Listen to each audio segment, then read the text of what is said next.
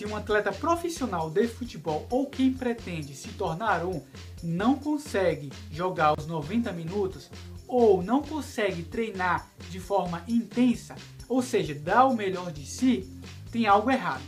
E um dos fatores possa ser que seja alimentação. A alimentação tem um papel fundamental no desenvolvimento do atleta, porque a alimentação é o combustível do nosso corpo.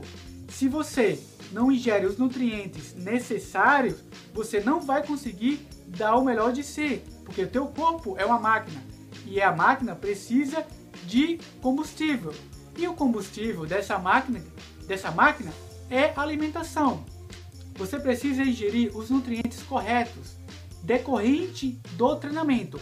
Por exemplo, se você está no momento no momento de, de treinos mais longos, priorizando mais a resistência, o nutricionista vai adequar a tua alimentação decorrente do teu treino. Se você está priorizando um pouco mais a força, a potência, o nutricionista ele vai direcionar a tua alimentação para o teu treino. Se você não consegue render 100% nos treinamentos ou no jogo, preste atenção para a alimentação.